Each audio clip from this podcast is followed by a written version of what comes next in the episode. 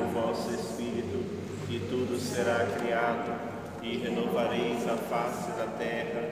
Oremos, ó Deus, que instruíste os corações dos vossos fiéis com a luz do Espírito Santo, fazei que apreciemos retamente todas as coisas, segundo o mesmo Espírito, e gozemos sempre da sua consolação por Cristo, Senhor nosso. Amém. Em nome do Pai, do Filho e do Espírito Santo. Amém. Muito bem, vamos lá. Hoje a gente tem a missão de ler do capítulo 6 até o 12, né? e aí conclui a primeira parte.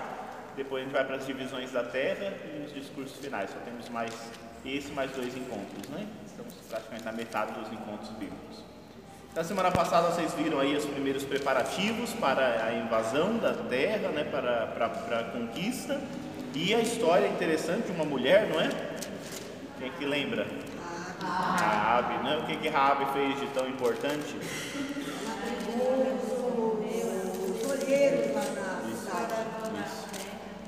E aí é a gente nessa parte que a gente vai ver muito, tem muitas etiologias. O que, que são etiologias? Tem coisas que a gente conhece e que não tem uma explicação. Aí a gente de uma história para poder explicar o porquê que tal coisa é assim ou não é do outro jeito, né?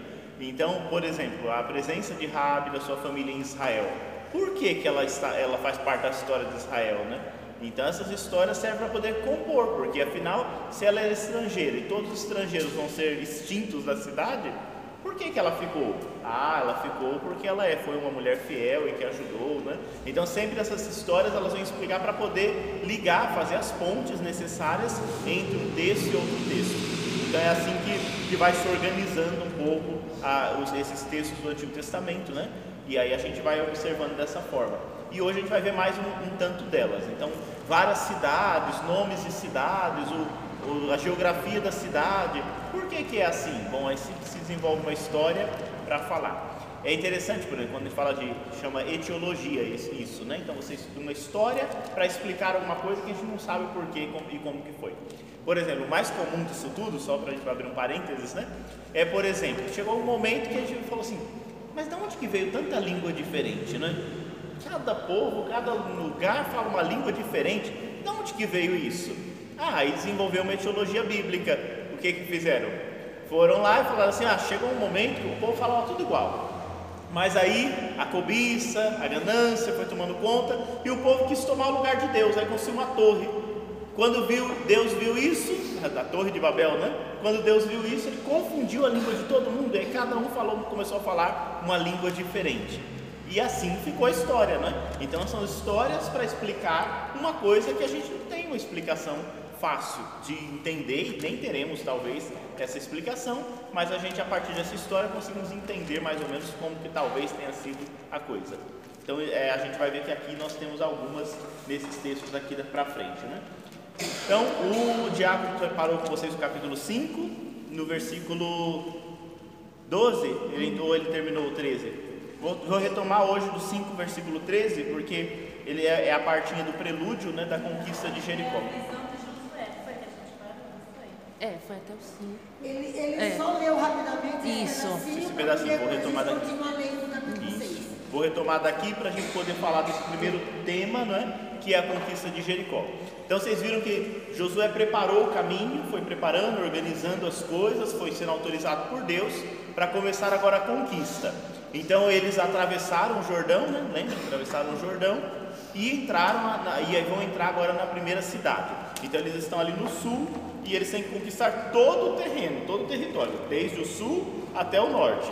E é isso que vai contar aqui, do capítulo 6 até o capítulo 12. Né? Então ele começa por Jericó, é a primeira cidade, e aí ele vai subindo, e eles vão subindo e vão conquistando todas as terras. Uma vez que conquistou, aí lá no capítulo 3 vai começar a divisão dessa terra pelas tribos. Então hoje o que a gente vai ouvir são relatos de guerra, né? Então tudo aqui é guerra, tudo aqui é sangue, e a gente precisa entender sempre e, e olhar com, bastante calma. É, é,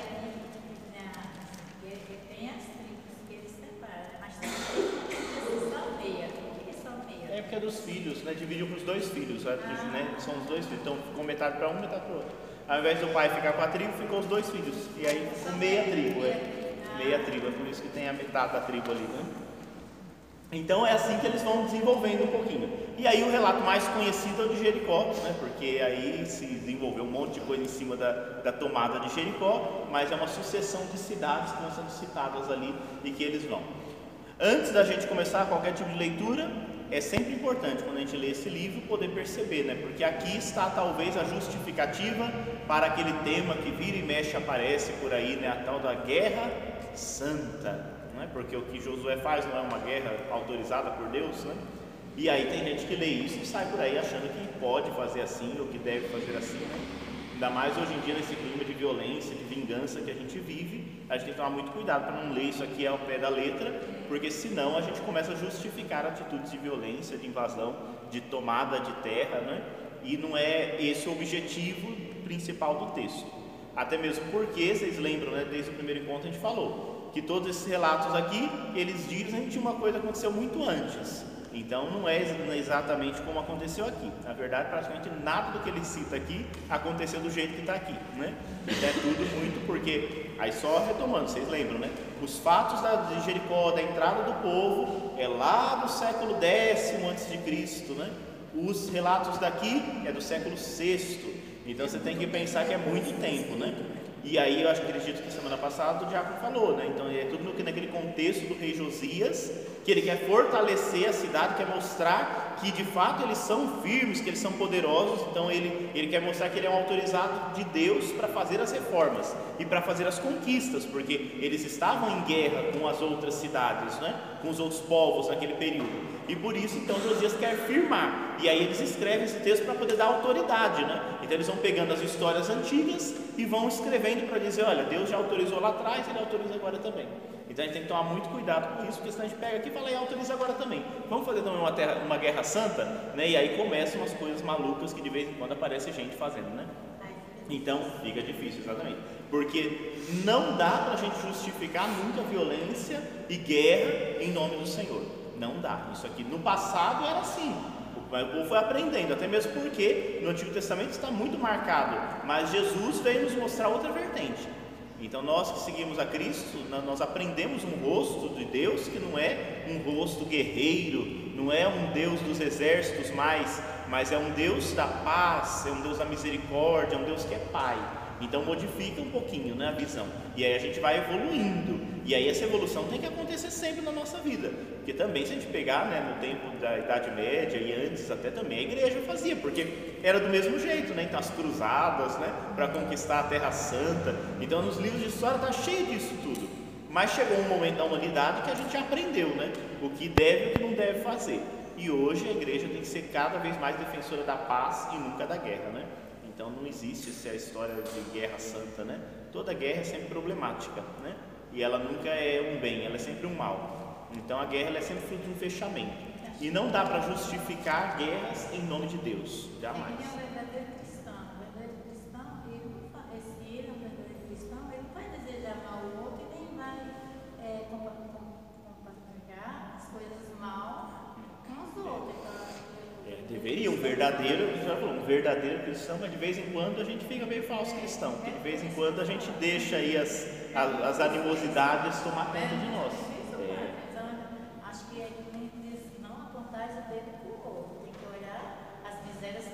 gente. É, exatamente, então a gente tem que ter esse foco. Eu gosto de fazer essa introdução para isso, porque aí assim a gente vai entendendo esses textos. Então a gente vai lendo e vai vendo o que está por detrás. Então tem uma política por detrás dos textos, né? E, e, e tem um, um sentido de reforço. Então, o povo que está desanimado, que está exilado, que está vendo as outras nações entrar e levar tudo que eles têm, então o povo está muito para baixo ouve agora esses textos e diz assim: olha, vamos ter confiança e perseverança, que Deus não vai permitir que a gente fique assim. Então, é uma maneira de animar também o povo. Então, tem uma, uma vertente política e tem uma vertente de animação, é, a manter viva a esperança do povo, né? Porque olha para trás e diz assim: olha, Deus já fez tanto, permitiu tanta coisa lá atrás, então não vai ser agora que a gente vai ser vencido. É uma maneira de dar uma animada naquele povo que estava sendo exilado, né? Então, é, é, é nesse contexto que os textos vão sendo escritos. E é assim que a gente, é essa chave de leitura que a gente tem que ter. Bom, vamos fazer a primeira leitura disso, né? Então vou só retomar o, o, versículo 13 do capítulo 5, que é então a teofania, né, o prelúdio ali do que vai ser a conquista de Jericó. Então, encontrando-se Josué em Jericó, levantou os olhos e viu um homem que se achava diante dele, com uma espada desembanhada na mão. Josué aproximou-se dele e disse: És tu dos nossos ou dos nossos inimigos? Ele respondeu: Não, mas sou chefe do exército do Senhor e acabo de chegar.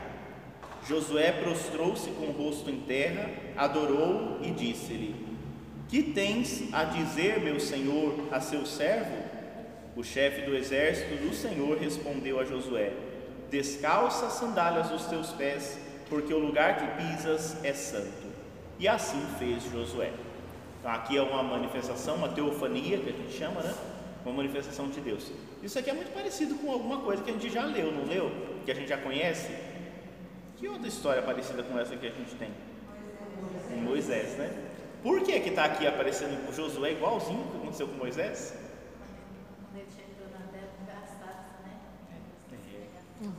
Todo o livro de Josué quer mostrar que Josué é um continuador de Moisés. Então, aí hoje vai aparecer mais algumas coisas.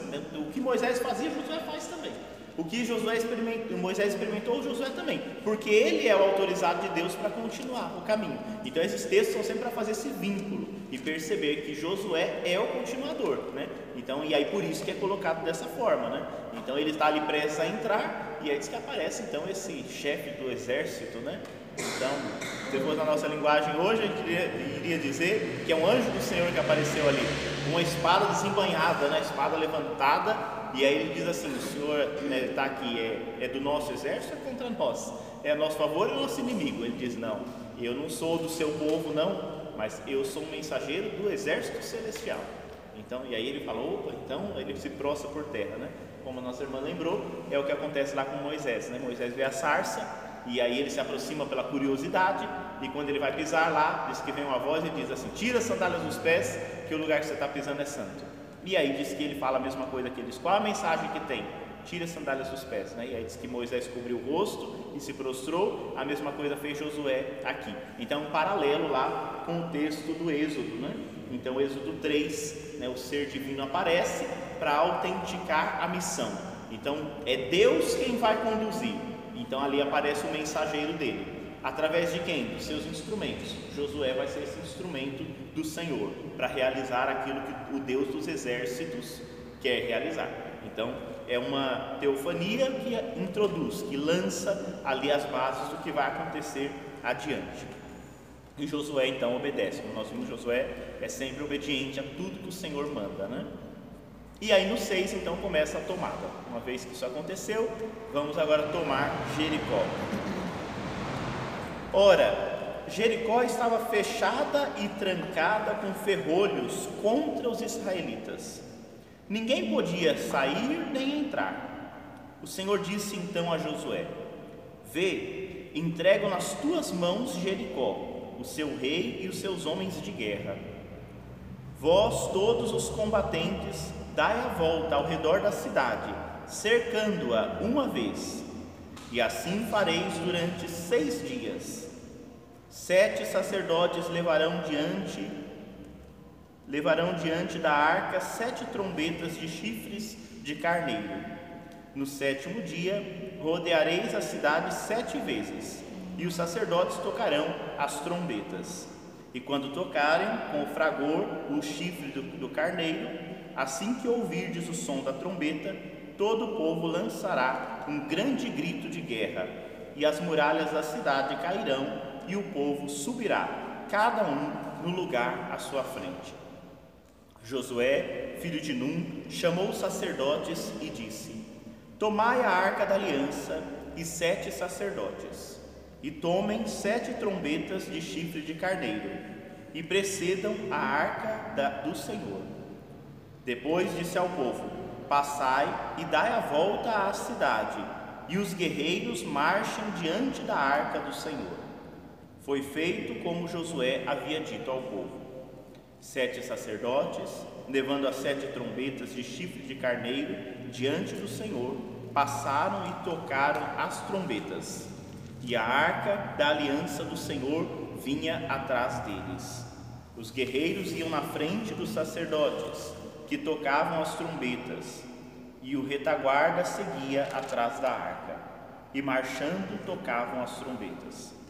Josué, porém, havia dado ao povo a seguinte ordem: Não griteis nem façais ouvir a vossa voz, e não saia da vossa boca palavra alguma, até o dia em que eu vos disser: Lançai o grito de guerra. Então lançareis o grito de guerra. Assim, a arca do Senhor rodeou a cidade, contornando-a uma vez, e depois voltaram ao acampamento onde passaram a noite.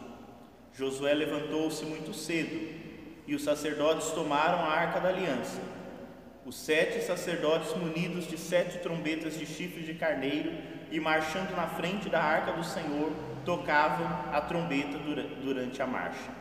Os homens de guerra iam adiante deles e a retaguarda seguia a arca do Senhor, enquanto marchavam. As trombetas soavam continuamente. No segundo dia, rodearam uma vez a cidade e voltaram ao acampamento. E assim fizeram durante seis dias. No sétimo dia, levantaram-se ao romper da aurora e, de igual maneira, rodearam a cidade sete vezes. Somente naquele dia rodearam a cidade sete vezes. Na sétima vez, os sacerdotes soaram as trombetas e Josué disse ao povo: Lançai o grito de guerra, pois o Senhor vos entregou a cidade. Bom, e aí, e aí continua. A cidade será consagrada como anátema ao Senhor, com tudo que nela existe.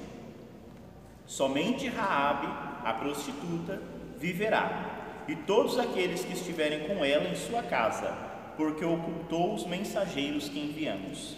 Mas vós guardai-vos do anátema, para que não tomeis alguma coisa do que é anátema, movidos pela cobiça, pois isso tornaria anátema o acampamento de Israel e traria sobre ele a desgraça.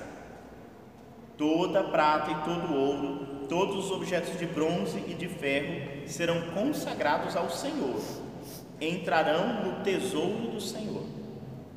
O povo lançou o grito de guerra e tocaram as trombetas. Quando o povo ouviu o som da trombeta, lançou um grande grito de guerra e a muralha ruiu por terra. E o povo subiu à cidade, cada qual no lugar à sua frente, e se apossaram da cidade. Então consagraram como anátema tudo o que havia na cidade: homens e mulheres, crianças e velhos e assim como os bois, ovelhas e jumentos, passando-os ao fio da espada. Josué disse aos dois homens que haviam espionado a terra: Entrai na casa da meretriz e fazei essa mulher sair de lá com tudo que lhe pertence, conforme lhe jurastes. Foram os jovens, os espiões, e fizeram sair Raabe, seu pai, sua mãe, seus irmãos e tudo que lhes pertencia Fizeram sair também toda a sua parentela e colocaram em lugar seguro, fora do acampamento de Israel. Queimaram a cidade e tudo o que nela havia, exceto a prata, o ouro e os objetos de bronze e de ferro, que foram entregues ao tesouro da casa do Senhor. Mas Raabe, a meretriz, bem como a sua casa e a casa de seu pai, e todos os que lhe pertenciam, Josué os salvou com vida. E ela habitou no meio de Israel até hoje, porque escondera os mensageiros que Josué enviara para espionar Jericó. Naquela ocasião, Josué fez um pronunciamento, em pronunciamento este juramento: Maldito seja diante do Senhor o homem que se levantar para reconstruir a cidade de Jericó. Lançará seus fundamentos sobre o seu primogênito e colocará suas portas sobre o filho mais novo. E o Senhor esteve com Josué cuja fama se divulgou por toda a terra. Aqui está o capítulo 6 inteirinho, né? O que, que é anátema? Anátema é uma maldição, é um amaldiçoado. Ah. Anátema, anátema. é um amaldiçoado. Então, se ele, né, tudo que foi colocado está amaldiçoado. E, e, é só o Senhor que pode tocar, mais ninguém. Né? Então, é uma maldição que é lançada. Né? Anátema é um, é um excomungado, né? uma pessoa que ficou a parte que foi amaldiçoada. Então a cidade de Jericó foi amaldiçoada com tudo que tinha lá. É terrível o texto, né? Porque é, é, depois que, que rompe, eles entram e tudo. E é bem claro, né? Então, tudo que havia na cidade, e aí passaram a fio da espada: homens, mulheres, crianças, velhos, bois, tudo. Só ficou a prata, o ouro e o bronze, que não era para ninguém, era para a casa do Senhor só. Né? O resto, nada. Incendiaram a cidade inteira. E depois ele ainda lança uma maldição, dizendo que ninguém nunca reconstrua Jericó. Então, porque se fizer isso, aquele que se levantar para reconstruir Jericó vai construir alicerce sobre o primogênito. Então, é, é pela morte do filho que vai construir e vai colocar as portas do filho mais novo, vai sobrar um. Então, é uma maldição terrível que é lançada ali, né? Então, é um texto curioso, é um texto muito curioso, né? E que a gente tem que tomar bastante cuidado com ele, né? Por que que se fala disso, dessa questão do, da, das ruínas e que não se levantou? Né? Jericó foi ruínas por muito tempo e o povo de Deus via aquela terra em ruínas, né? E aí por isso que se coloca no texto: por que essa terra é ruínas e nunca ninguém reconstrói, né? Vai falar, ah, porque tem uma maldição sobre ela, né? Então, e aí coloca no texto. São as histórias para explicar o porquê, né? Então o povo de Deus via a cidade assim. Então lembra, no tempo de Josué, quando Josué e o povo de Deus chegou nessa terra onde é Jericó, já não havia mais nada. Então, quando eles chegaram, não tinha nada para tomar, porque não tinha. A cidade já era ruínas, ela já tinha sido arruinada há muito tempo, né? Então, essa cidade já não existia mais. E aí, ali eles vão entrar, né? Então, e ela permaneceu ruína até mais ou menos o tempo da monarquia. Então, no período dos juízes, essa, essa cidade, esse espaço, era ruínas, né? Então, é lá no período da monarquia que eles vão reconstruir essa cidade. E é por isso que então nesse texto que está aqui, eles vão colocar dessa forma, que ela ficou em ruínas assim por conta disso, né? Porque quando ela foi conquistada pelo povo do Senhor, o Senhor não permitiu que ela fosse reconstruída. Então é uma maneira de contar, né? De, de explicar o porquê que aquilo está daquele jeito, né? Mas não é a preocupação do texto. Qual que é a preocupação do texto aqui? É dizer que a primeira cidade que foi que eles entraram foi completamente banida, para dizer assim: quem entregou essa terra para nós? Foi Deus. Então, se Deus entregou, ninguém pode se levantar. Por isso que então não sobra nada ali. Sobra apenas Raabe, né? Porque tem, tem que ter uma explicação, porque ela estava, ela e a sua parentela vivia junto com o povo. Então só sobra ela. Lembrem-se, então assim, se a cidade já estava em ruínas, né, então não precisou fazer nada disso. Até mesmo porque o povo de Deus não tinha um exército tão grande para capaz de derrubar nada disso, né? Então o texto ele é todo montado e organizado para gente, para fazer a gente entender que Deus estava à frente, que Deus deu aquela terra ao povo. Então ela é de direito. Se ela é de direito, eles podem entrar e podem tomar, né? Então essa é a ideia. E por isso que é Deus que vai conduzindo. Né? Os chifres de carneiro que coloca aqui, né? Que no termo chama chofar, né?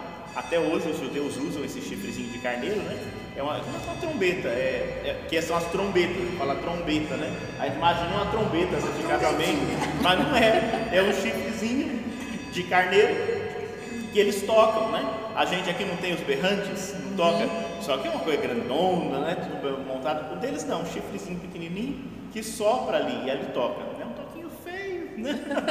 é, é, é o toque da trombeta do chofar. Esse, essa trombeta ela é tocada, ela era tocada né, somente em ocasiões de guerra e em ocasiões litúrgicas. Hoje o povo de Israel usa somente na liturgia, porque guerra não faz mais parte da nossa rotina, né? Mas na, nos momentos de liturgia se usa sim. Então tem alguns momentos que os, os, judeus até hoje usam e tocam o shofar, né? E aí quando toca a, essa trombeta, então se anuncia ali a presença do Senhor que vem, né? Então e é isso que eles queriam dizer. Então, quando a trombeta tocava, era para dizer a presença do Senhor que está ali presente, né? Então, essa característica ritual, litúrgica, religiosa é o que está presente aqui, né? Por isso que tem o número 7. Então, 7 é esse número da perfeição, por isso que aparece muitas vezes. Sete sacerdotes, sete dias, né? Sete voltas, então sete, sete, sete, para dizer o que está acontecendo aqui é uma obra do Senhor, né? Então, por isso que repete muitas vezes o número 7. Aqui também ele cita esse tesouro, né? Que vai para a casa do Senhor. Aí a gente vai vendo as costuras do texto, né? Porque ele está todo costurado. Que casa do Senhor? Tinha casa do Senhor? Estão conquistando a terra. A casa, qual que é a casa do Senhor? Lá no tempo do, do tempo deles. É o templo, não é? Mas o templo não está construído ainda nessa, nessa época aqui, né? O templo vai ser construído só quem vai construir o templo mesmo? Salomão. Salomão. Está muito antes o texto. Só que quando o texto foi escrito, já tinha a casa do Senhor, não tinha? Então o autor, quando coloca, ele se confunde, ele põe as coisas lá, né? Para poder perceber que o texto está está escrito em outro momento, né? Então é separado para a casa do Senhor. Isso é uma tradição que é separado mesmo para o templo, é o tesouro do templo, né? Mas não tem templo ainda. Só que quando escreveu o texto já tinha. Então ele coloca como uma coisa normal, que era uma coisa que acontecia no tempo da monarquia, né? Quando se invadia uma cidade, todo o tesouro ia para o templo, né? E aí então isso está na cabeça do autor sagrado. Então ele fala, bom, já que, que é assim, então vai para a casa do Senhor. Mas não tem casa do Senhor, né? Então eles separam aqui. Então, o máximo aqui desse período é talvez, porque já existia algum santuário numa, numa cidade chamada Gilgal, né? Em Gilgal talvez tivesse alguma coisa, Gilgal. Aí foi para lá, mas era nesse sentido, que é reservado. Então, o, o tesouro precioso fica para o Senhor. Por que, que essa preocupação? Porque a guerra aqui, ela não é para um domínio, um poderio, não é para fama, para o dinheiro, né? ela é a obra do Senhor para que o povo de Deus tenha sua terra. Então essa é a justificativa. O povo do Senhor tem que ter sua terra, né? É como, como, sempre, né? E aí é isso, ele está querendo justificar assim: o Senhor não quer que faça guerra para o enriquecimento do exército ou do povo, não é esse o objetivo. A guerra é só para que o povo de Deus tenha a sua terra, porque Deus prometeu sua terra, né? Então é por isso que tem que entrar, tem que dominar, mas é para dominar para quê? Para ter aquela terra, para acolher a todos e para viver com sua família lá. Não é para um enriquecimento, é para a vida digna naquela terra. Então o povo que ficou escravo, eles vão voltar agora, eles vão ter um pedaço de terra deles, mas eles vão ter como? Conquistando. Então, e aí a única maneira de conquistar essa terra é a guerra. Então é, é essa a ideia né, que o texto está passando, porque é o período próprio dele. Mas é isso, então quando a gente vê aqui o templo, a gente fica né, o tesouro, o tesouro da casa do Senhor. Não tem casa do Senhor ainda, né? Então tinha apenas a tenda que acompanhava a tenda da aliança e da arca da aliança. Lembra, toda vez que eles montavam o acampamento, eles montavam então a tenda, a tenda da arca da aliança. E o que, que tinha na arca da aliança mesmo? as tábuas da lei, né? Então as tábuas da lei para lembrar que é um Deus que caminha com o seu povo. Então essas a arca da aliança e a tenda era reservada então para o Senhor. Então assim esses, essas coisas que vieram então ficam todas lá nessa tenda, porque a casa do Senhor era uma tenda no meio do seu povo. E vai ficar sendo essa tenda mesmo depois que eles conquistarem, vai ser tenda até construir o templo, né? Então é só com Salomão que constrói o templo. Que aí diz que lá na frente é por isso que Davi vai falar: Nossa, todos nós moramos em palácios, em casas, e o Senhor continua morando numa tenda, então vou construir um templo para ele, né? Mas aí o Senhor fala para Davi: Não, você tem muito sangue na sua mão, seu filho pode, você não, né? Então, porque ele também guerreou muito, conquistou muito, né? Então aí são as historinhas para poder entender como que surge a ideia de construir o templo, mas demora muito, né? Porque a ideia é de um Deus que é peregrino, ele caminha com o seu povo, né? Quando vai para o templo, começa a se distanciar e vai distanciando tanto que no templo tinha o santo dos santos que só podia entrar o sumo sacerdote uma vez por ano. Então veja, aquele Deus que andava no meio do povo, agora ele está isolado lá no santo dos santos. Então é uma teologia que vai com a monarquia, vai separando para poder dizer quem pode ter acesso a Deus, não é todo mundo, né? Então quando ele estava no meio do povo, todo mundo tinha acesso a ele, agora ninguém mais tem. E aí vai desenvolvendo aí o culto, o templo, o sacerdote, esses elementos todos que vão criando uma barreira. Quando Jesus chega, não é assim? Então, para chegar a Deus, tinha uma barreira gigantesca. Aí, o que, que Jesus faz? Vive no meio do povo, para poder mostrar que Deus não quer ficar lá no Santo dos Santos, isolado, mas Ele quer estar no meio do seu povo. Por isso que na morte de Jesus, o véu do templo, do templo rasga, para dizer, Deus não está mais preso lá, Deus está, voltou a andar no meio do seu povo, não existe mais essa barreira. Né? Mas vejam, quanto tempo de história para essas coisas acontecerem, né? Então, um processo que vai caminhando, caminhando, né? Mas aqui esse resquíciozinho que está no texto não é do período, mas lembra que alguma coisa que era comum, né? A casa do Senhor, que vai ser uma ideia lá na frente. Daqui a gente tira que esse texto foi escrito no período da monarquia, né? Porque quando a casa do Senhor é só no período da monarquia. Então, de novo, mais um elemento para a gente perceber que ela é do tempo de Josias e não do tempo de Josué mesmo, né? Porque no tempo de Josué não havia nada disso. Estava saindo do deserto. Então, não havia essa possibilidade. Né? A maldição, né, ela explica então por que, que a cidade ficou ali em ruínas, né? E aí por isso então essa maldição. Nada podia ser pego, né? Então, porque A maldição é a integração e Assim, essa cidade que Raab morava, depois que foi queimada, sediada, aí, é, aí fica com coisa assim, é, perturbação e é, é, confusão e perturbação. Porque era tudo ali tinha, né, Tânia? era uma cidade, É, né? uma Eles cidade, entraram tinha então. de- É. de- de mal ali, tinha É, não, na verdade assim, não, não, não explica, não, não, não explica o que tinha lá, né? Mas assim, simplesmente é isso, é que aquela terra é para ser do povo de Deus. E ponto. Essa é a explicação, né? É diferente Sodoma e Gomorra. Aqui não tem, tem nada que desabone a cidade. Mas precisa entrar porque ela tem que ser do povo de Deus. Tem que, tem que entrar. E aí tem que estabelecer o culto do Deus único e verdadeiro. Ponto. Então, e é por isso que se entra, né? Porque vocês podem ver, não existe nada que fale diretamente sobre a cidade, sobre os elementos da cidade, né? E é como eu disse, a história é para poder entender por que, que essa cidade era ruína e não saía daquilo, né? Então, é uma cidade antiga, muito antiga e que era ruínas no tempo que o povo de Deus entra lá, né? Então, eles aproveitam essa situação para poder explicar alguma coisa, né? Hoje a cidade está de pé. Então, a maldição, né? Hoje, a gente, quando a gente vai na Terra Santa, a gente vai na cidade de Jericó, né? Então, continua com o nome de Jericó. continua com o nome de Jericó. É, Eles consideram uma das cidades mais antigas do mundo, né? Então, porque ela é desse período, você imagina, quando o povo de Deus chegou lá, ela tinha sido destruída, mas ela já tinha, já tinha sido uma cidade, né? Então, assim, é uma cidade muito antiga, já passou por muitos, por muitos altos e baixos, mas é uma cidade muito antiga, está lá Jericó ainda, né? Então, a cidade ainda hoje lá. Porque a minha menina anda muito lá, ela falou que ainda hoje lá é, é difícil falar sobre Deus, que, nem nós aqui tem essa liberdade. É, porque a terra de Israel é uma terra, porque tá, é vive Palestina, conflito em guerra, né? né? Então, Mas é, é um ela está colada no deserto, né? Então você tem que pensar que é a primeira. Então tem o Jordão, eles atravessaram o Jordão, é a primeira cidade. E ela está numa, numa baixada, né? Então assim, uma cidade bem isolada, deserto, um campo, não tem muita coisa na, na cidade. Mas é uma cidade interessante. E aí é cercada já pelas montanhas, né? Então é, tá lá essa, essa Não tem cidade. mais muralhas. Não tem, Não tem nada de muralhas. Tem nem resquício de muralhas nela, né? Nossa. Porque, e aí é isso, pela arqueologia, nesse tempo aqui já não existia resquício. Talvez ela nunca tenha tido muralhas, porque ela é muito antiga, né? Então a gente não sabe. Tem, vai ter muralhas em Jerusalém, vai ter muralhas em algumas outras cidades, tinha muralhas. Essa a gente nem sabe se havia, né? Porque ela é muito antiga, né? Então, mas ela foi destruída. Em algum momento da história alguém invadiu e destruiu, né? Muito antigamente. Quando o povo de Deus chega lá, ela está caída, né?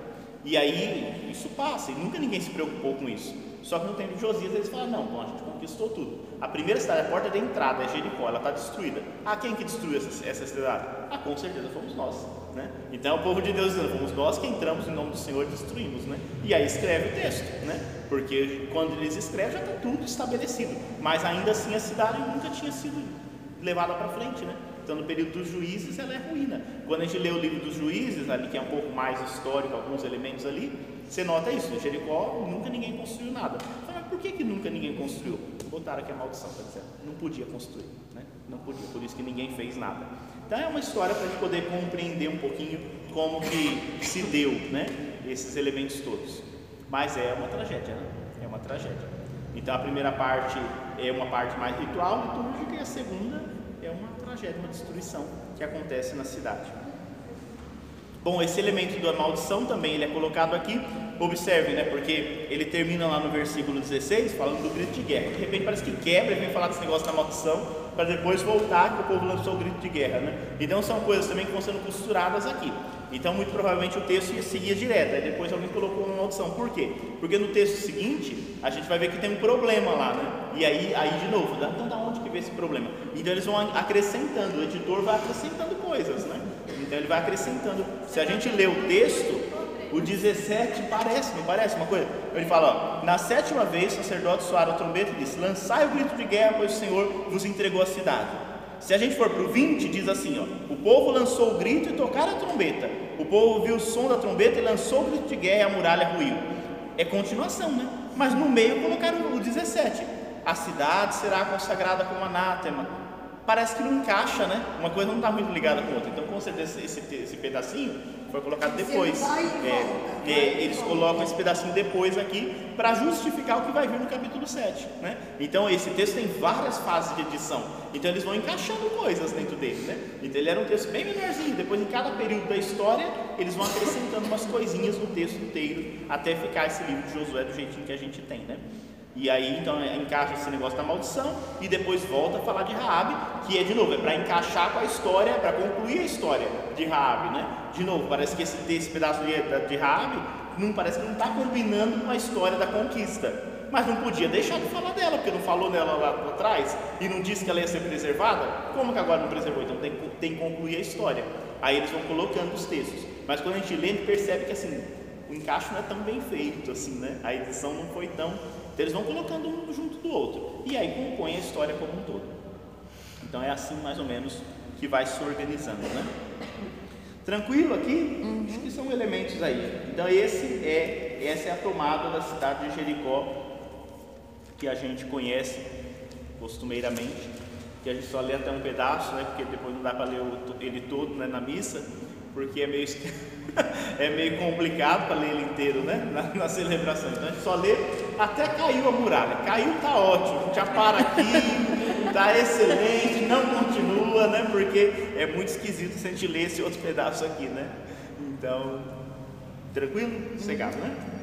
Vamos lá, tem mais? Não parou aí, foi só a primeira das cidades, né? Então o povo entrou, passou o Jordão, conquistou Jericó e vamos que vamos. Só que o que, aconteceu? Ah, o que aconteceu aqui no capítulo 7? Mas os israelitas tornaram-se culpados da violação do anátema. O povo caiu nisso. Acã, filho de Carmi, filho de Zabdi, filho de Zaré, da tribo de Judá, apoderou-se de coisas que estavam sob anátema, e a cólera do Senhor inflamou-se contra os israelitas. Sempre tem um, né? Então diz que o Acã, que alguma coisa lá ele viu, e ele falou: Ah, isso aqui eu vou ficar para mim, né? Vou guardar essa lembrancinha, né? o povo de Deus é assim. Vou guardar e vai ver as consequências. Porque ninguém viu, ninguém viu, mas Deus viu. É. É verdade. É. Aí ele se inflamou, Deus se inflamou em ira, né? Por conta disso, porque ele deu uma ordem e a ordem não foi cumprida. Vamos ver o que aconteceu, mas ninguém sabia, ninguém sabia do que tinha acontecido. Então aqui ele já explica para poder nos mostrar o porquê que a coisa veio adiante. Esse pedacinho aqui com certeza também colocaram antes, porque o texto vai começar aqui no versículo 2, né? Mas aí depois fala, mas tá esquisito esse negócio, né? Porque Deus tinha acabado de dar uma conquista e agora vai vir uma derrota, mas por que que veio a derrota? Ah, tem um porquê, né? 2. Ora, Josué enviou de Jericó alguns homens em direção a Ai, que fica perto de Bet-Avém, ao oriente de Betel, e disse-lhe: Subi e explorai o país. Eles subiram para explorar Ai. Retornaram a Josué e disseram-lhe: Não é necessário que suba todo o povo, mas apenas dois ou três mil homens subam para atacar Ai. Nem se fatigue todo o povo, pois os seus habitantes não são numerosos. Subiram para lá do povo cerca de três mil homens que se puseram a fugir diante dos homens de Ai. Os homens de Ai mataram cerca de 36 homens deles e os perseguiram desde a porta até Sabarim, e na descida os derrotaram. Então o coração do povo desmaiou e a sua coragem se derreteu. né? Então é engraçado o texto, né? Porque é- vejam, em nenhum momento aqui diz que o Senhor mandou eles fazerem isso, né? Então é nenhum momento. Diz que Josué viu, falou, esse povo falou, nem manda todo mundo que lá tá, ó, né? A gente derro- derrotou Jericó. Ih, ai, é bem sossegadinho, vamos que vamos, né? Josué falou, vamos, vamos, segue lá, né? Mas diz que o povo botou eles para correr, né? E disse que matou 36 e derrotou e disse que a cora, o povo desma, o coração desmaiou e a coragem derreteu, né? Porque ah, foi uma, uma, tra- uma derrota, né? Acabaram de começar uma cidade gigante e agora outra, nada, né? Aí Josué ficou bravo, né? Josué não sabe por que que está acontecendo. Então Josué, como, como Moisés fazia, foi lá tirar contas com Deus, né? Para poder ver o que está acontecendo. Josué então rasgou suas vestes, prostrou-se com a face em terra diante da arca do Senhor até a tarde, tanto ele como os anciãos de Israel, e lançaram pó sobre as suas cabeças. Então fez primeiro um ritual de luto, né, que é feito e ele ficou lá de luto e penitência. Disse Josué: Ah, Senhor Deus, por que fizeste este povo passar o Jordão, se era para nos entregar nas mãos dos amorreus e destruir-nos? Ah, se tivéssemos podido nos estabelecer ao lado do Jordão. Perdoa-me, Senhor. Que direi agora que Israel voltou às costas diante dos seus inimigos? Os cananeus ficarão sabendo, bem como todos os moradores da terra, e se reunirão contra nós, para fazermos desaparecer e desaparecer o, nosso nome da terra. Que farás então pelo teu grande nome? Olha, Josué é usado, né? Quando Deus falou assim: por que, que o Senhor deixou a gente vir? Por que, que o Senhor não colocou a gente lado de lá do Jordão, que a gente estava lá protegido? O Senhor mandou vir para cá e olha a tragédia que aconteceu. Daqui a pouco o povo está sabendo que ele foi derrotado e todo mundo vai vir, vamos exterminar. E aí, o que, que o senhor tem a dizer disso tudo, né? O senhor que mandou e agora está dando esse negócio. Deu ruim? Por que, que deu ruim, né? Aí o senhor vai explicar para ele, né? É, exatamente. Me perdoe, senhor, mas tem alguma coisa fora do lugar, né? tem alguma coisa que não está andando bem. E aí o senhor respondeu. O senhor disse a Josué: Levanta-te, porque permaneces assim prostrado sobre o seu rosto? Israel pecou violou a aliança que eu lhe ordenara. Sim, tomou do que era anátema e até o furtou, e também o dissimulou e ainda o colocou entre as suas bagagens. Roubou, escondeu, está tá aí no meio do povo, né? Está sob sete chaves, mas eu vi, né? Por isso, os israelitas não poderão resistir aos seus inimigos e voltarão as costas diante dos seus inimigos, porque se tornaram anátemas. Se não fizerdes desaparecer do meio de vós o objeto do anátema, não, entra, não estarei mais convosco. Deus deu o ultimato aqui, né? Levanta-te, santifica o povo e dirás: Santificai-vos para amanhã, pois assim diz o Senhor, o Deus de Israel: O anátema está no meio de ti, Israel não poderás enfrentar teus inimigos até que não tenhais eliminado o anátema do vosso meio.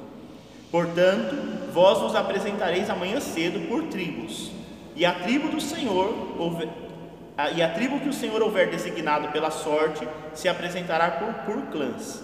E o clã que o Senhor houver designado pela sorte, se apresentará por famílias. E a família que o Senhor houver designado pela sorte, apresentará homem por homem enfim, aquele que for designado pela sorte, naquilo a que se refere o anátema, será queimado, ele e tudo que lhe pertence, por haver transgredido a aliança com o Senhor e haver cometido uma infâmia em Israel. O bicho pegou, né? então, Deus viu e falou: enquanto não resolver isso, vai, vai perder mesmo. Então, você falou para Josué: você está com medo que o povo vai vir? Vai vir, vai destruir mesmo vocês. Bom, o que que Deus, por que que isso está escrito assim, né? Ele tem um objetivo. Ele quer mostrar para nós que a obediência tem sua consequência. A desobediência também tem. E quando existe desobediência, a gente tem que pagar por ela, né? E é isso que o texto está dizendo. E como é um texto de guerra, aqui não tem misericórdia não, aqui é, é isso, né? Então é um texto bem duro, bem pesado, né?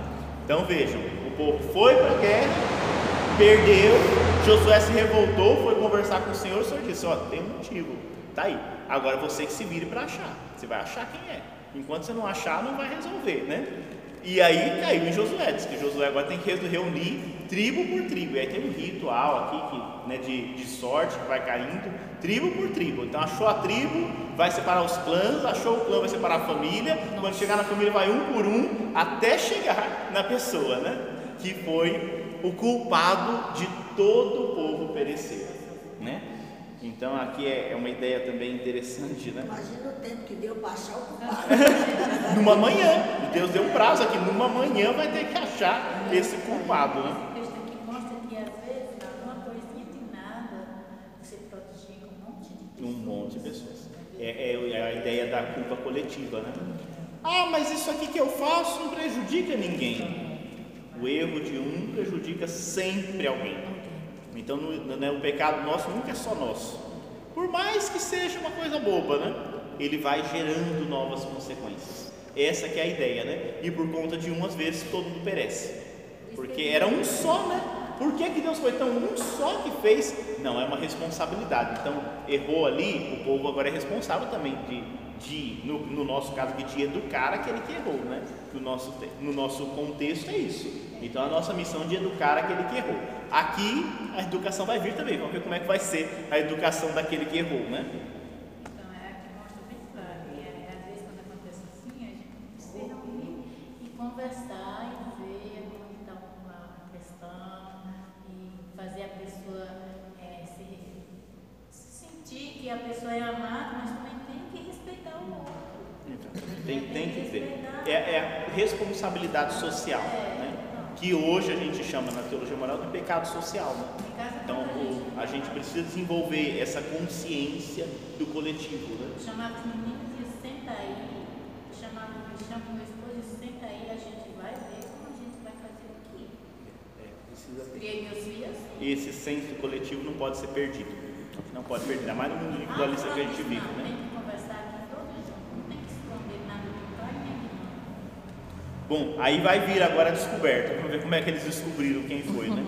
Aí eu montei um texto. Josué levantou-se bem cedo, mandou Israel se aproximar por tribos, e a tribo de Judá foi designada pela sorte. Então estavam todas as tribos lá e falou: qual será a tribo? Aí a sorte caiu na tribo de Judá. É Judá, é em Judá que está, né? Mandou então aproximar-se os clãs de Judá, então todos os clãs, né, as famílias de Judá. E o clã de Zaré foi designado pela sorte. Então tinha um monte de clã, cada um de vocês é um clã. É como foi o clã de Zaré, né, ele foi, foi designado. Né? Fez a chegar-se o clã de Zaré por famílias, então todas as famílias que estavam dentro daquele clã. E foi designado pela sorte Zabdi. Josué fez aproximar-se a família de Zabdi, homem por homem. E Acã, filho de Carmi, filho de Zabdi, filho de Zaré, da tribo de Judá, foi designado pela sorte. Chegou nele, né? Eita. É o, é o Acã, né? Josué então disse a Acã: Meu filho, dá glória ao Senhor Deus de Israel, e, ele, e a ele rende louvores. Declara-me: O que fizeste? Nada me ocultes. Acã respondeu a Josué: Verdadeiramente fui eu que pequei contra o Senhor Deus de Israel, e eis o que eu fiz. Vi entre os despojos um belo manto de Senaar, e duzentos ciclos de prata e uma barra de ouro pesando cinquenta ciclos. Cobicei-os e os tomei. Estão escondidos na terra, no meio da minha tenda, e a prata está embaixo. Então, falou, fui eu mesmo, peguei, tá tudo enterradinho, bonitinho na minha tenda, escondidinho, tá uma beleza lá, né? Tá. Josué enviou mensageiros que correram à tenda, e realmente o manto estava escondido na tenda e a prata embaixo. Tomaram tudo do meio da tenda e o trouxeram a Josué e a todos os israelitas e os depositaram diante do Senhor. Então Josué tomou Acã, filho de Zaré, e o fez subir ao vale de Acor, com a prata, o manto e a barra de ouro, com seus filhos, suas filhas, seu boi, seu jumento, suas ovelhas, sua tenda e tudo que lhe pertencia. Todo Israel o acompanhava. Disse Josué: Por que trouxeste desgraça sobre nós? Que o Senhor nesse dia traga desgraça sobre ti. E todo Israel o apedrejou, e os queimou, e os cobriu de pedras. E levantaram sobre ele um grande monte de pedras, que existe ainda hoje. Aplacou-se então o Senhor da sua ira ardente. Por esse motivo se deu àquele lugar o nome de Vale de Acor até hoje. Nossa, não perdoaram nem os animais, tadinho, Nem gente. nada, não sobrou Judiação. É. Judiação. Tá? É um texto difícil, né? Judiação, tadinho. Os textos de hoje não são As nada. ovelhas. Bom, vamos lá, o que que, o que, que a gente, o que, que ele quer ensinar com isso? Não que ele quer explicar. Esse vale de Acor era um vale cheio de pedras. Aí eles querem explicar por que, tinha tanta pedra, por conta disso, né?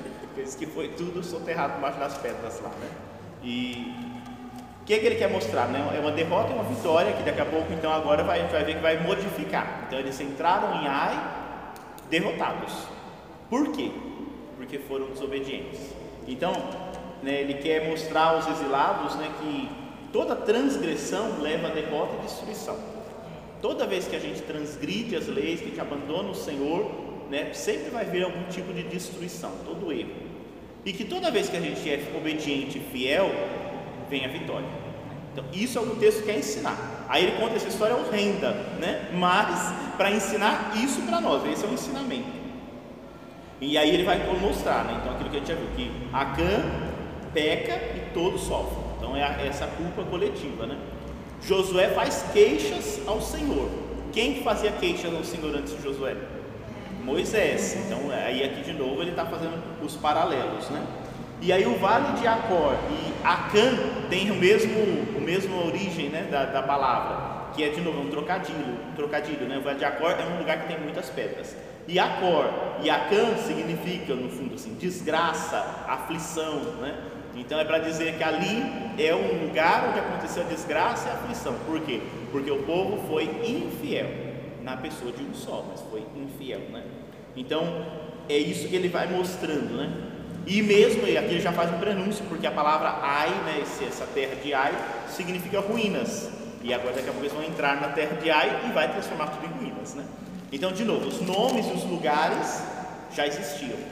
Eles olham e dão conta uma história para dizer como é que chegou naquilo, né? Então, é mais ou menos assim que ele vai organizando o texto para nós, né? Então, o texto ele é pesado, é difícil, mas é para mostrar isso. O ensinamento que estava no fundo é isso. Fé e obediência leva a vitória, transgressão, desobediência, mentira leva a derrota e destruição. Só pessoal? Não, de todo o povo, né? de todo o povo. Então, todo gesto pessoal tem um, um, um desdobramento coletivo. E aí a gente tem que ficar atento. E alguém falou, aí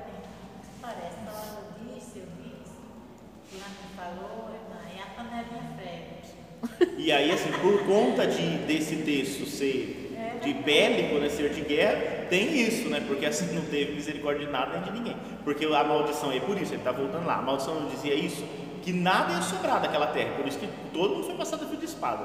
E se alguém fizesse isso, tudo que era seu. Então não foi só o Acã, né? Foi o Acã e a família dele inteira e tudo que ele tinha. Até a tenda dele foi desmontada e foi levada lá. Nada sobrou, né? E aí foi tudo queimado e apedrejado. Então é pesado o texto, né? mas é, é um texto para dizer das consequências. Então, muito cuidado por conta disso, não é para justificar a vingança, né? mas é para dizer das consequências. A gente traz para nós hoje atualizando, a gente vai percebendo das consequências do erro. Né? Vai ser. Até nas pessoas da gente que a gente prodiga, até os filhos da gente, as maldades e as coisas feias que a gente faz. Certo? Tranquilo? Não muito, né? Não muito tranquilo, mas tá. Bom, resolveu o embrólio, né? Tinha um problema aqui, né? eles entraram em Ai e aí surgiu um conflito. Eles tiveram que parar e resolver o conflito. Foi resolvido, né? Agora vamos continuar, porque a gente entrou em Jericó, a gente tem que continuar a caminhada, né? E os desafios vão aparecendo, a gente tem que enfrentá-los, né?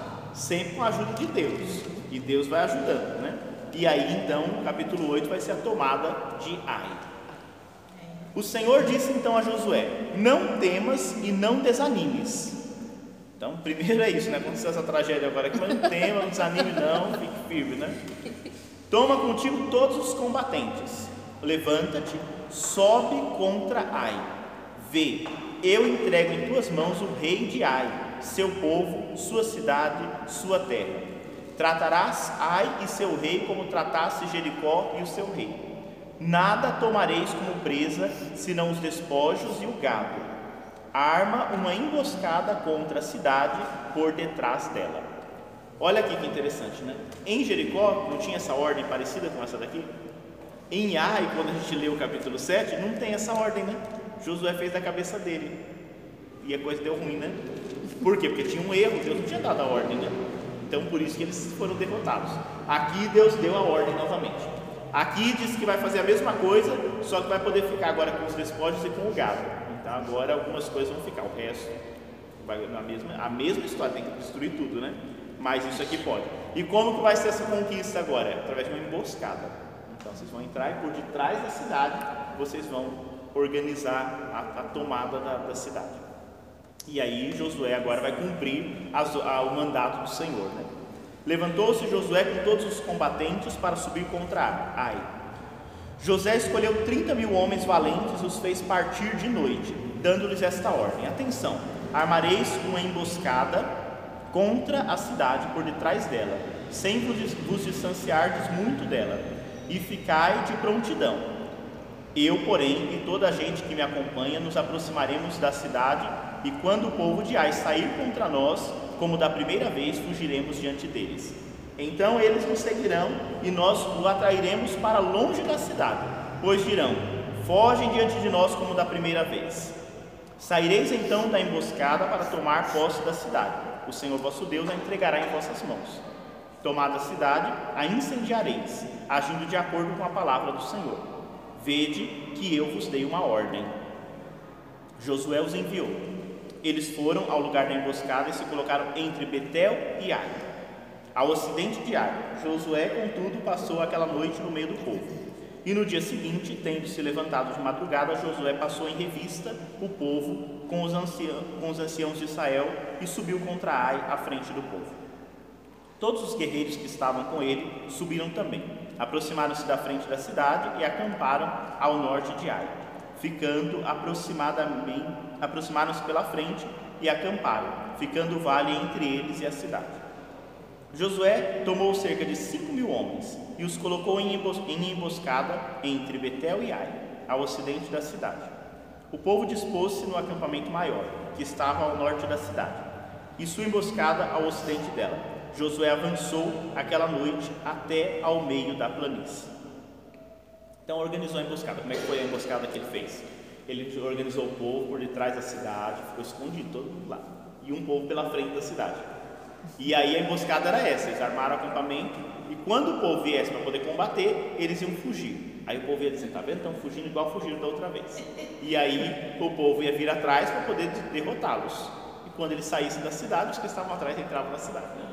É uma emboscada, arquitetou Dá uma série da Netflix, né? Dá uma série, né? Arquitetou tudo aqui, estratégias de guerra, né? Então é isso.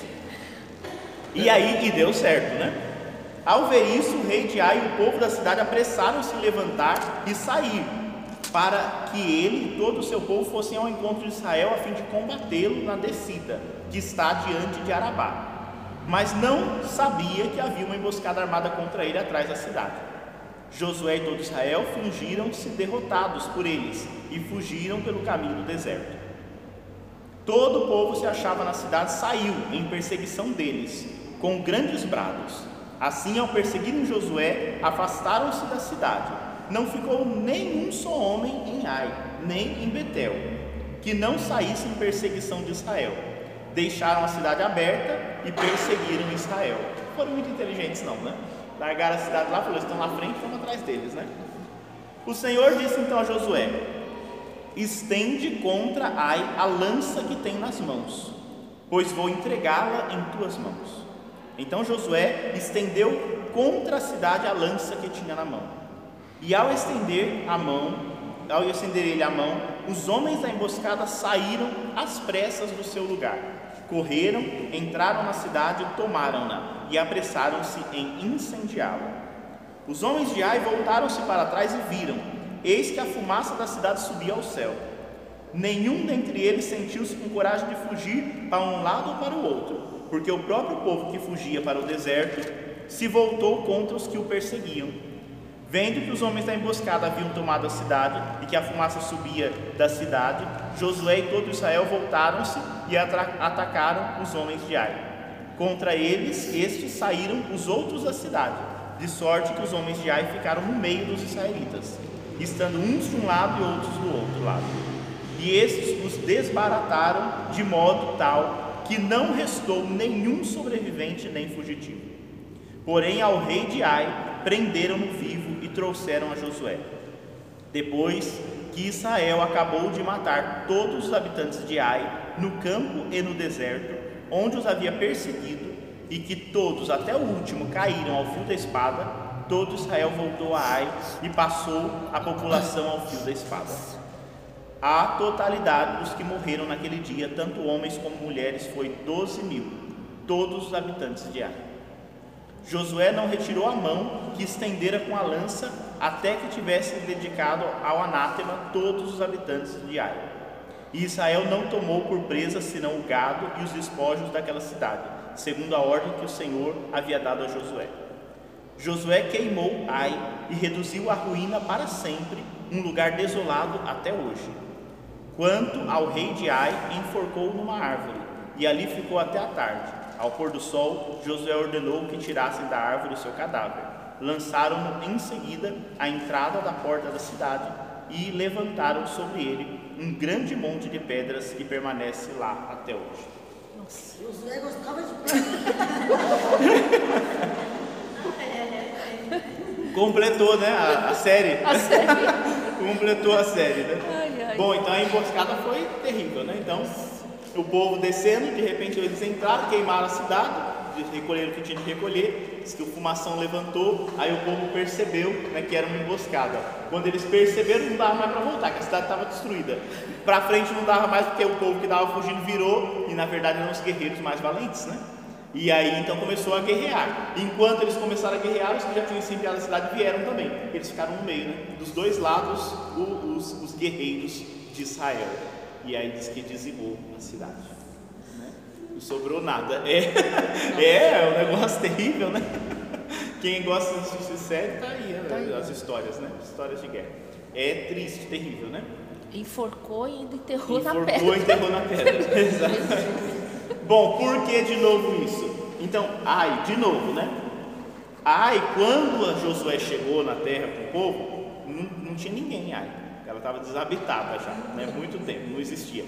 Né? Jericó era ruína, essa daqui não sei se já tinha tido gente lá, né? Os, os, os estudos arqueológicos nessa região onde fica Ai, não tinha nada, né? Então já não morava gente lá de jeito nenhum, né? Então, de novo, essa história é uma história para contar, mas ela já não existia, né?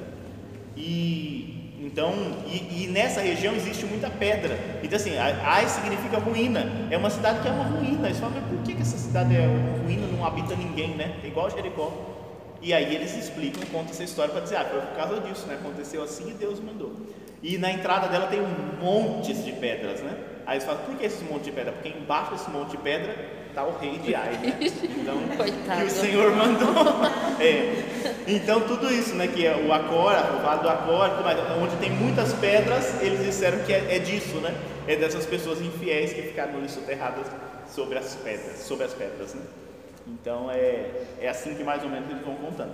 Mas, e aí os, os, os elementos, né? Ele estendeu a lança. Tem outra passagem que lembra isso aqui? Tem Moisés, né? no Moisés. Êxodo 17, tem lá uma, uma guerra contra Ameleque, né? E diz que o povo estava perdendo, perdendo, não conseguia. Aí diz que Moisés levantava o braço, o povo vencia, né? Aí o braço de Moisés cansava, caía, aí o povo perdia. Aí diz que veio Arão e o outro ficou segurando um de cada lado do braço de Moisés até a guerra terminar e eles venceram, né? Aqui diz que foi a mesma coisa, né? Então diz que Josué ficou com a lança levantada e enquanto a lança estava levantada, o povo venceu. Só abaixou a lança quando venceu. Ele só abaixou a lança para resolver o problema do rei, né? Que só ficou o rei, né? Então é a mesma história. Moisés, ele sempre lembrando essa, essa presença de Moisés, né? E do daquele que reza e que confia, né? Mas é, é a mesma tragédia de sempre. Então a gente fica feliz de saber que não foi bem assim, né? E, mas essas guerras, esses conflitos eram muito comuns e ainda, né? Então hoje a gente acompanha essas guerras acontecendo aí em toda a região do Oriente e essa que agora no começo não falava, mas agora não fala mais, né? Da, lá da Rússia e Da Ucrânia. da, da Ucrânia. E é, é, é isso que acontece. A guerra é sempre isso, é sempre uma tragédia, né? E é sempre a gente pensar nisso, né? É, é, é sempre uma injustiça, sem paga são inocentes. É algum que pensa, né? E a guerra é desse jeito. Esse período aqui era um período de guerra, um período de conquistas, porque era assim que o povo. É, é uma sociedade arcaica, se você pensar que isso aqui, século X antes de Cristo, né? Então é uma sociedade que tudo se resolve desta forma, né? E aí o povo de Deus vê isso. E aí lembrem, o povo de Deus aqui passou pelo exílio. Então quando eles escrevem isso daqui, isso aqui que eles contam que eles estão fazendo, eles sofreram. Então não é que eles estão fazendo, eles sofreram. Quando a Síria entrou no Reino do Norte, fez essa destruição com o povo de Deus. Destruiu, exilou, né? O povo ficou ferido, machucado, falou, por quê, né? E aí surgem os questionamentos, né? Porque o povo de Deus nunca foi um povo forte, guerreiro, foi, né? E aí o povo sofreu isso tudo. Quando o autor escreve aqui, é para dar ânimo para eles, para dizer assim: não, olha, hoje aconteceu isso com a gente, mas no passado a gente já foi vitorioso, a gente já foi firme, né? Então é uma maneira de animar um pouco a, a, as pessoas que, que estavam passando por essas dificuldades, né? Então o povo de Deus foi vítima disso muitas vezes, né? Então, e é isso que eles colocam aqui, que destruiu a cidade, botou pedra, né? Não foi isso que fizeram com Jerusalém, com o templo, né? Então, os, os povos vizinhos tinham essa, era uma prática comum, né? E eles viam, o povo de Deus sempre foi vítima disso tudo. E o povo de Deus olha e fala assim: olha, não, a gente não foi vítima sempre, né? Deus está com a gente, a gente tem que ficar firme, né? Então, é uma maneira de, de animar, animar os exilados, né? E incentivá-los na fidelidade, para dizer assim: ó, quando a gente é fiel, as coisas costumam dar melhor, dar mais certo, né? Do que quando a gente cai nas infidelidades. E é sempre isso, né? O povo de Deus que abandona o Senhor constantemente, né? Então sempre esses escritos vão lembrando isso, as infidelidades do povo, né? Então não é que Deus abandona o seu povo, mas as infidelidades são tão grandes que às vezes o povo se desvia mesmo completamente do caminho. Então é para isso que os textos são escritos. Tá? Então esse é o ponto de fundo, a gente não ficar entristecido de ouvir, né? Mas o povo de Deus sofria isso, como sofre ainda hoje. Então, como nós sofremos e como, como tantas injustiças ainda acontecem hoje. Então, são maneiras da gente podendo observar. Então, um texto antigo que traz esse ensinamento para nós. Então, dessas leituras que a gente fez, o que, que a gente tem que aprender? E o que, que a gente tem que levar? Que a gente deve fazer guerra? Não, a guerra é sempre ruim, a gente não tem que fazer guerra, tem que construir paz. Mas que a gente deve ser obediente, temente ao Senhor e que a gente deve buscar sempre em Deus a nossa força. É o ensinamento que o texto quer mostrar por detrás. Quando isso acontece, nós sempre teremos a vitória. Significa que a gente vai matar ninguém, né? Uhum. Mas a gente vai ter a vitória sobre as situações que às vezes precisam ser destruídas na nossa vida, né? Porque tem muita coisa que a gente precisa resolver e precisa é, solucionar.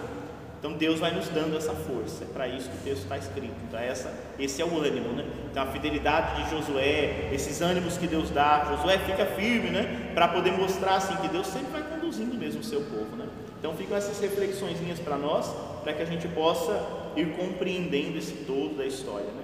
E daqui para frente vai ser tudo assim. Eles contam essas duas primeiras e daqui a pouco vão contar um pouquinho mais. Mas antes ainda de continuar a, a avançar, né? Aí ele, ele vai contar aqui que o povo resolveu parar e fazer um altar, né? Então, aí esse pedacinho que a gente leu aqui no capítulo, no versículo 30, que a gente vai ler, né? Esse pedacinho do versículo 30 aqui para frente, muito provavelmente ele é uma inserção depois, né? que a gente vai ver que para as, as guerras tudo aqui para poder falar disso. E depois já continua a guerra, né? Então o texto original não devia ter esse pedaço. Mas depois alguém olhou e falou: não, esse negócio está muito esquisito, né? Vamos colocar alguma coisa aqui, né? E aí eles colocam um elemento que era comum também de Moisés, né? Então esse altar que é montado aqui, ó. Josué então edificou um altar ao Senhor, Deus de Israel, sobre o monte Ebal. Como Moisés, servo do Senhor, havia ordenado aos israelitas, segundo o que está escrito no livro da lei de Moisés um altar de pedras brutas não talhadas pelo ferro. E nele ofereceram holocaustos ao Senhor e imolaram sacrifícios de comunhão. Então, está faltando religiosidade aqui, né? Eles botaram esse trecho aqui no meio para lembrar que Moisés também, quando no deserto, sempre montava altares. Então, Josué agora, que é continuador, também tem que montar esses altares, né? Ali Josué escreveu sobre as pedras uma cópia da lei de Moisés, que este havia escrito diante dos israelitas. Todo Israel, com seus anciãos, seus escribas e seus juízes, estavam de pé, de um e de outro lado da arca, diante dos sacerdotes levitas que transportavam a arca do Senhor, tanto os estrangeiros como os nativos. Metade deles diante do monte Garizim e outra metade do monte Ebal, como havia ordenado Moisés, servo do Senhor, para dar em primeiro lugar a bênção ao povo de Israel. Depois Josué leu todas as palavras da lei a bênção e a maldição, segundo tudo que está escrito na lei, no livro da lei. Palavra alguma de tudo que Moisés havia ordenado deixou de ser lida por Josué, na presença de toda a Assembleia de Israel, inclusive as mulheres, as crianças e os estrangeiros que viviam no meio deles. Então, claramente é um trecho que não combina com o que está antes nem depois, né? Mas eles colocam ali porque essa centralidade da palavra que tem que haver, né, no povo de Deus. E aí aqui, mais uma vez, a gente percebe que alguma coisa está fora do lugar. Todo mundo escutou, né? Quem? As mulheres, as crianças e os estrangeiros. Mas não tinham matado todos os estrangeiros? Eles estão aqui, né? Eles não mataram todo mundo. Eles ressuscitaram. Então, a família de Raab. de Raab, mas tinha mais estrangeiros que viviam lá, né? Então sempre os, os estrangeiros estavam lá, né? Então é poder perceber assim, é o texto depois, eles contam de um jeito, depois já aparece isso aqui, para gente perceber que não era bem, não é bem desse jeito, né? Então, porque Israel sempre teve estrangeiros no, no seu meio, né? E o Israel sempre foi estrangeiro também no meio dos outros. Então, essa convivência, ela existia, né? Esses conflitos, ele, são conflitos de convivência, mas o povo de Deus sempre tem uma afeição muito grande pelos estrangeiros. Então, não é passar matando todo mundo, né? Então, assim, aparece aqui duas vezes eles colocam, né? Tanto os estrangeiros como os nativos metade deles no monte tal. Os nativos, os nativos, quem era de lá da cidade, né? Mas não disse que ia matar todo, não tinha sobrado um sequer, né? Então assim, os textos, eles não têm essa preocupação de tirar essas coisas, porque o objetivo não é falar da, da guerra e da morte, o objetivo é falar de como Deus vai conceder vitória. É, é, só esse o objetivo, né? Então esses elementos aqui é até interessante, por isso que ficam, né? Para a gente poder não, não, fechar aqui e não ler ao pé da letra, porque não é esse o objetivo. Porque se a gente ler ao pé da letra, a gente sai falando atrocidade, né? Então não é isso, os nativos, os estrangeiros estavam ali. O povo de Deus vai se organizando. E aí diz que ele leu, né? Então diz que é uma cena bonita, né? Diz que os dois montes, então o povo se reuniu num monte, no outro, ele fez um altar, e diz que ficou gente de um canto do outro. Ali ele escreveu uma cópia da lei, com as bênçãos e maldições, e ele leu ela inteirinha. E o que é a lei? A lei é todo o Pentateuco. Né? Aí sempre coloca dessa forma: ele leu, que nenhuma palavra foi ocultada, e todos ficaram ali atentos, escutando a palavra do Senhor e oferecer os seus sacrifícios. Né? Então é a centralidade da palavra. A palavra tem que ter essa centralidade. Essa cena aqui do jeitinho que está aqui bonitinha assim, ela vai aparecer também lá em, em Esdras e Neemias, nos, nos, livros, né? Quando o povo volta do exílio, ele vai, né, o sacerdote, o escriba, ele vai, faz um tablado e ele lê, diz que desde manhãzinha até o meio-dia a lei, e diz que o povo chora ao ouvir a lei, né? Porque é o que o povo passou, né? Então eles voltam, é uma cena terrível do, exílio da Babilônia, o retorno. Eles chegam onde estava o templo de Jerusalém, e o templo estava só em ruínas, como essas histórias que a gente está ouvindo aqui. Então o templo de Jerusalém tinha sido ruínas. Diz que então o sacerdote vem, estabelece um tablado no meio, faz um ambão e diz que ali ele lê a palavra para poder eles começarem a reconstruir o templo. E o povo chora, né? Chora a manhã inteira e depois eles saem dali fortalecidos para reerguer o templo, né? Então é, é, muito bonito. E aí, vai, e aí vocês vão percebendo que assim, é a mesma história contada diversas vezes. É a mesma história, elas vão aparecendo. Moisés, aqui em Josué, depois lá em Esdras. Então, elas vão aparecendo muitas vezes. É a mesma história. Para a gente não desistir. Porque é isso, no fundo é isso. É, eles condensam essas histórias, essas tragédias do povo de Deus, para mostrar que Deus não desampara, não. As coisas parecem que chegam ao fundo do poço, mas sempre tem uma solução. Sempre vai surgir uma solução, né? E aí o povo vai se reconstruindo. E qual que é a centralidade disso tudo? É a palavra. Porque se a gente esquecer da palavra, toda vez que o povo esquece da palavra, eles afundam, né? Então toda vez que a gente tira Deus, a gente se dá mal, né? Quando a gente engana Deus, aí por isso que essas coisas são colocadas assim, né? Engana, mente, faz, tira Deus do, do campo, a gente perde, né? Porque sem Deus faltam os princípios, né? E aí depois com Jesus a gente vai aprender mais ainda, porque se Deus é amor, é justiça, né? mas é uma justiça cheia de misericórdia, não é essa vingança toda. Mas nesse período aqui era comum, então por isso que ele aparece dessa forma. Mas Jesus vai ressignificar isso, vai mostrar, não, não é esse o caminho, né? E aí ele vai apresentar um novo caminho. Então nós que seguimos daqui para frente, a gente ouve isso e entende. Deus nunca desamparou. E quanto mais a gente construir a paz, mais vitoriosos nós seremos. Não é o contrário, não é com a guerra que a gente vai edificar, né? porque o povo de Deus tentou com a guerra e, no entanto, depois eles perderam a terra do mesmo jeito. Jesus vem e faz diferente, ele não faz com a guerra, porque com a guerra muitos já tinham tentado e nunca deu certo. Com a guerra a gente conquista aqui perde amanhã, não é assim? Então, com Jesus a gente vai perceber que é outra dinâmica, mas em sequência, em continuidade, né? Ele vai cumprindo essas profecias e vai dando pleno cumprimento a todas elas. Né? Bom, o nosso tempo voa, né? Eu tenho até o capítulo 12, mas agora o capítulo 9 ele é, é um tratado aqui com os Gabaonitas. Gabaon né, é uma cidade. Bom, eles venceram duas cidades, né? Aí as outras já ficaram assim, com a orelha em pé, né? Falou, e agora, né? Esse povo tá vindo, tá vindo. E aí ele falou agora há pouco, né? Que a fama de Josué começou. Então o povo falou, nossa, quem vai vencer esse homem, né? Ninguém vai vencer. Então Aí os Gabaonitas, eles tiveram astúcia, né? E eles resolveram vir até Josué nas margens ali e fazer um acordo. Falou, vamos fazer uma aliança, né? Ao invés de você entrar e destruir tudo, vamos fazer uma aliança, a gente serve, né? Mas que eles não foram muito, muito honestos na, na aliança, não, mas fizeram uma aliança. E Josué se comprometeu ali com eles, né? E aí diz que mesmo depois disso, eles meio que traíram ali a confiança, mas aí é interessante, não vai dar tempo da gente ler, mas é interessante, mesmo eles quebrando um pouco a aliança, Israel mantém a sua aliança. Então, uma vez que se firmou uma aliança, o povo de Deus tem que ser fiel. E aí eles vão ter a consequência, eles vão ser castigados ali, mas não vão ser destruídos, mesmo eles quebrando a aliança, porque fez um pacto, né? Então, e aí eles vão se tornar ali, diz que depois eles vão se tornar ferreiros e vão trabalhar com as madeiras, porque eles foram castigados, né? Então, mas Gabaon já era uma cidade que trabalhava com isso, né? Então, é, são as histórias que vão se juntando. Esses se juntam. E aí diz que o povo do sul as outras cidades, né? Aí tem os resuminhos das, das conquistas, tudo que eles vão colocando para nós. Diz que então quando eles viram que Gabaon, bom, ninguém segura o Josué, o povo de Israel também. Agora Gabaon se uniu. Aí diz que cinco cidades do sul, os reis se juntaram, né? O rei de Jerusalém, de Ai, né? Viram o que tinha sido feito, falou, sabe, o negócio, a gente não pode deixar, que Gabaon era a entrada para a cidade deles, né? Aí diz que eles se juntam cinco e atacam Gabaon para poder tentar parar o povo de Israel, né?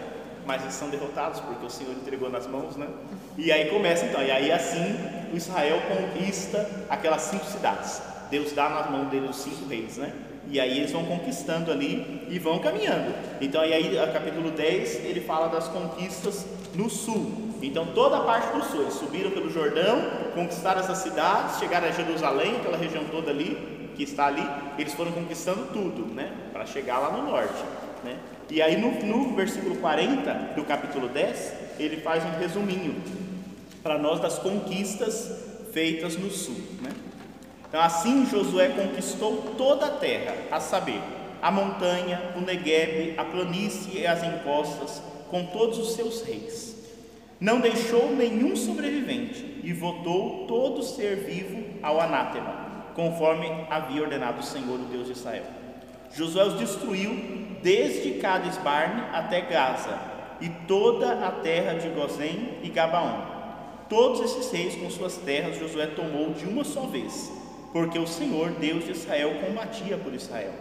Finalmente, Josué, com todo Israel, voltou ao acampamento de Gilgal. Né? Então, Gilgal é, é, a, é, a, base deles ali, né? onde talvez esteja o primeiro santuário, né? É em Gilgal, e dali é o acampamento. Eles conquistaram tudo isso, e diz que esses cinco reis que se levantaram pereceram porque o Senhor entregou nas mãos dele, né? Então, é, então, tu vai colocando as listas aqui, todos os reis, não sobrou nenhum, a gente vai passando e ele vai indo, ele vai caminhando, né? Se o povo de Israel fosse forte assim, tinha... mas não era, né, tadinhos deles.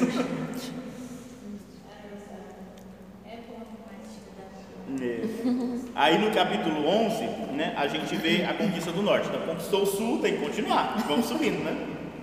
E aí, aí ele vai, é a mesma história, eles vão entrando cidade por cidade e vão subindo e vão caminhando e vão caminhando, e aí exterminam o que tem que exterminar, né? e aí no capítulo 12 ele faz um resuminho, né? preparando a gente, o capítulo 12 já é uma transição, preparando para a partilha da terra. Então, uma vez que conquistou tudo isso, que é o que a gente vai ver semana que vem, né? Isso tem que ser partilhado, não é para ninguém ser dono. Né? Eles conquistam, mas o objetivo é partilhar essa terra, né? Aí é o sonho, né? A utopia, né? É partilhar, para que ninguém fique sem, para que todos tenham condições dignas, né? Então o povo de Deus foi escravo, que nunca mais ele volte a ser escravo e que ele possa construir uma sociedade mais justa. Esse é o objetivo. Nem sempre isso acontece, né? Mas aqui ele vai fazer. E aí vai dividir as, vai dividir as tribos todas de uma maneira bonita, justa, né? Para que todo mundo possa ter. É a partilha. E a semana que vem a gente vai ver essa partilha um pouquinho. Semana que vem do capítulo 13 até o 22, não falha a memória. É um resumo, porque aí ele é tudo repetitivo, né? São textos bem repetitivos, né? eu vou fazer só um resuminho para a gente poder caminhar, né? O 12, só para a gente concluir, né? Ele faz um resumo então de tudo que foi feito lá, uma recapitulação, né? De todos os reis. Aí não fiquem atentos aos nomes, mas é isso, eles vão dar lá, vai dar todos esses aí, mas o, o, o que eles venceram, né? Estes são os reis da terra aos quais os israelitas feriram e cujo território tomaram além do Jordão, ao oriente, desde o ribeiro de Arnon até o monte Hermon, com toda a Arabá ao oriente. Seom, rei dos amorreus, que habitava em Ezebon, dominava desde Aroé, na, das margens do vale do Arnon, compreendendo o fundo do vale, a metade de Galaad, até Jaboque, o ribeiro que é a fronteira dos filhos de Amon, a Arabá até o mar de Kineret, ao oriente, e até o mar de Arabá, mar de Salgado, ao oriente, em direção a Bet-Gesimote, e ao sul, ao pé das encostas de Fasga. Og, rei de Bazã, um dos últimos Rafaim que habitavam Astarote, e em Edraíde dominaram Monte Hermon e Saleca, todo o Bazã até a fronteira dos Gesuritas e dos Maacatitas, e a metade de Galaad até a fronteira de Seom, rei de Ezebom. Moisés, servo do Senhor, e os israelitas derrotaram-nos, e Moisés, servo do Senhor, deu a posse de sua terra aos Rubenitas, aos Gaditas e à meia tribo de Manassés. Então aqui ele já vai mostrando como é que vai ser dividido, né? e todos esses povos que foram destruídos, já está fazendo uma ponte com a divisão que vai vir logo na sequência. E os reis vencidos ao oeste do Jordão. E aí a mesma coisa, um monte de nome de rei, né? E aí vai citar lá no finalzinho as nações da Galileia, né? E aí o que, é a Galileia? Lá ao norte, né? Onde depois vai estar Jesus. Então eles já vão, vão vencendo tudo, tudo isso daqui. Dominam todo o território. Observe, eles, eles colocam o território muito exato. Só que esse território só foi unido desse jeito no tempo de Davi. Então, na cabecinha deles aqui que escreveu, já tinha tudo bonitinho a fronteira, né? E por isso que eles vão escrevendo e vão dominando, dominando. Por quê? Porque é o território deles. Mas naquele período não era assim, né? Como é que chegou lá em cá, né? Então, quando eles escrevem, isso já está pronto, né? Então é igual, a gente já tem o Brasil já os limites, então você fala, ah, a gente entrou, quando a gente entrou, quando os portugueses entraram aqui, já foi dominando tudo aqui, tudo aqui, gente, porque na nossa cabeça o mapa está pronto, né? É o que aconteceu aqui. Então o mapa do, do território de Israel estava pronto, norte e sul. E mesmo essa divisão norte e sul, ela já está bem clara, porque já tinha o reino do norte e o reino do sul. Quando ele foi escrito, o norte já tinha acabado, né? Então eles vão mostrando é um texto posterior, né? eles vão mostrando como que isso se deu, são as histórias de, de origens, não é uma preocupação histórica, é uma preocupação mais para mostrar assim, Deus nos deu muitas vitórias lá atrás para a gente conseguir chegar onde a gente chegou. Agora a gente foi humilhado, né? estamos até no exílio, mas Deus não vai deixar a gente humilhado, porque Ele fez tanto por nós, né? Ele nos arrancou com mão forte do Egito. Será que foi para a gente perecer aqui? Não. O que, que a gente fez para merecer estar aqui? Ah, nós temos muita coisa que não deveria, né? Então agora é tempo de pedir perdão a Deus e tentar voltar. E é isso, é assim que o povo vai reconduzindo. Então, esses textos têm esse, sempre essa característica. Tá certo? Então, é assim que, que a gente vai organizando o nosso, nosso estudo. Tranquilo? Uhum. Então, até o capítulo 12, nós fizemos aí um resumão, né? Então, a, a, já assistimos nossa série de guerra. Nossa série. Né? É, agora até o 20, tá bom? Vocês leiam até o 20, vocês vão ver que muita coisa se repete. Semana que vem é praticamente um resumo dessas partes, porque tem parte. E aí, e aí depois, depois, no último encontro, a gente deu os discursos finais da morte de Josué. Né? Então Josué morre, conclui para poder entrar o período dos juízes. Tá bom? Mas é nosso estudo desse ano é isso.